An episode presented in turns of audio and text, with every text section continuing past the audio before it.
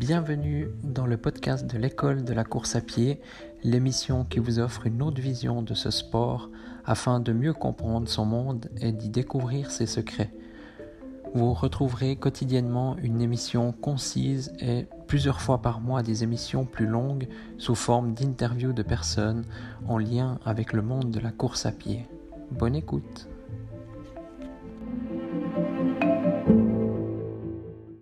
Bonjour, aujourd'hui je vais vous parler de l'adaptation, être flexible.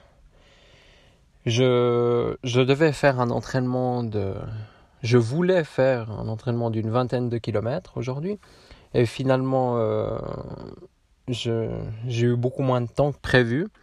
Et voilà, j'avais environ une trentaine de minutes pour courir. Là, je viens de terminer mon entraînement. Donc finalement, j'ai fait 3 km. Donc rien à voir avec, euh, avec l'entraînement initial.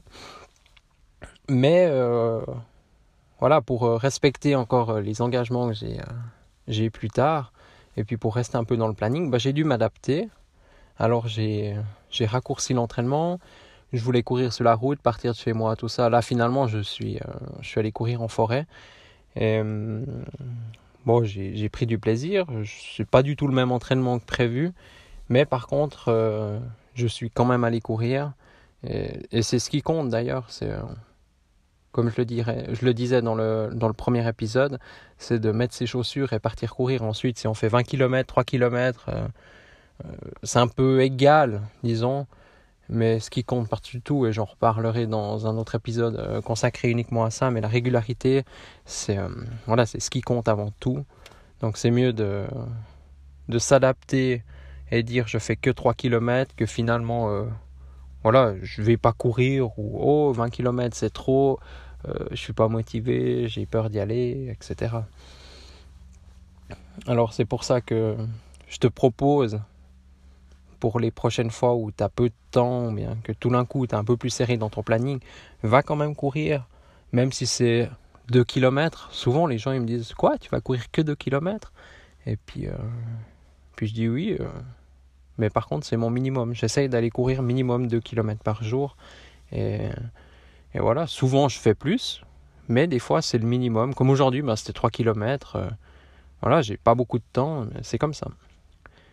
Et puis, euh, je pense être flexible, ça, ça a beaucoup d'avantages. On pourrait aussi en parler dans un autre sujet, par exemple pour les, les blessures, où tout d'un coup, si on a une douleur, une douleur qui augmente, donc c'est bien de, de, de, de s'arrêter tout de suite et puis de ouais de pas comment dire euh, de pas euh, augmenter cette douleur d'augmenter les risques voilà de blessures plus graves et, voilà je pense que un coureur flexible, sur la durée, déjà il va durer plus longtemps, c'est sûr, et puis bah, il aura beaucoup moins de problèmes et il sera, il sera beaucoup plus performant aussi parce qu'il aura su euh, s'adapter et écouter son, son corps. Voilà. Je vous remercie de votre écoute.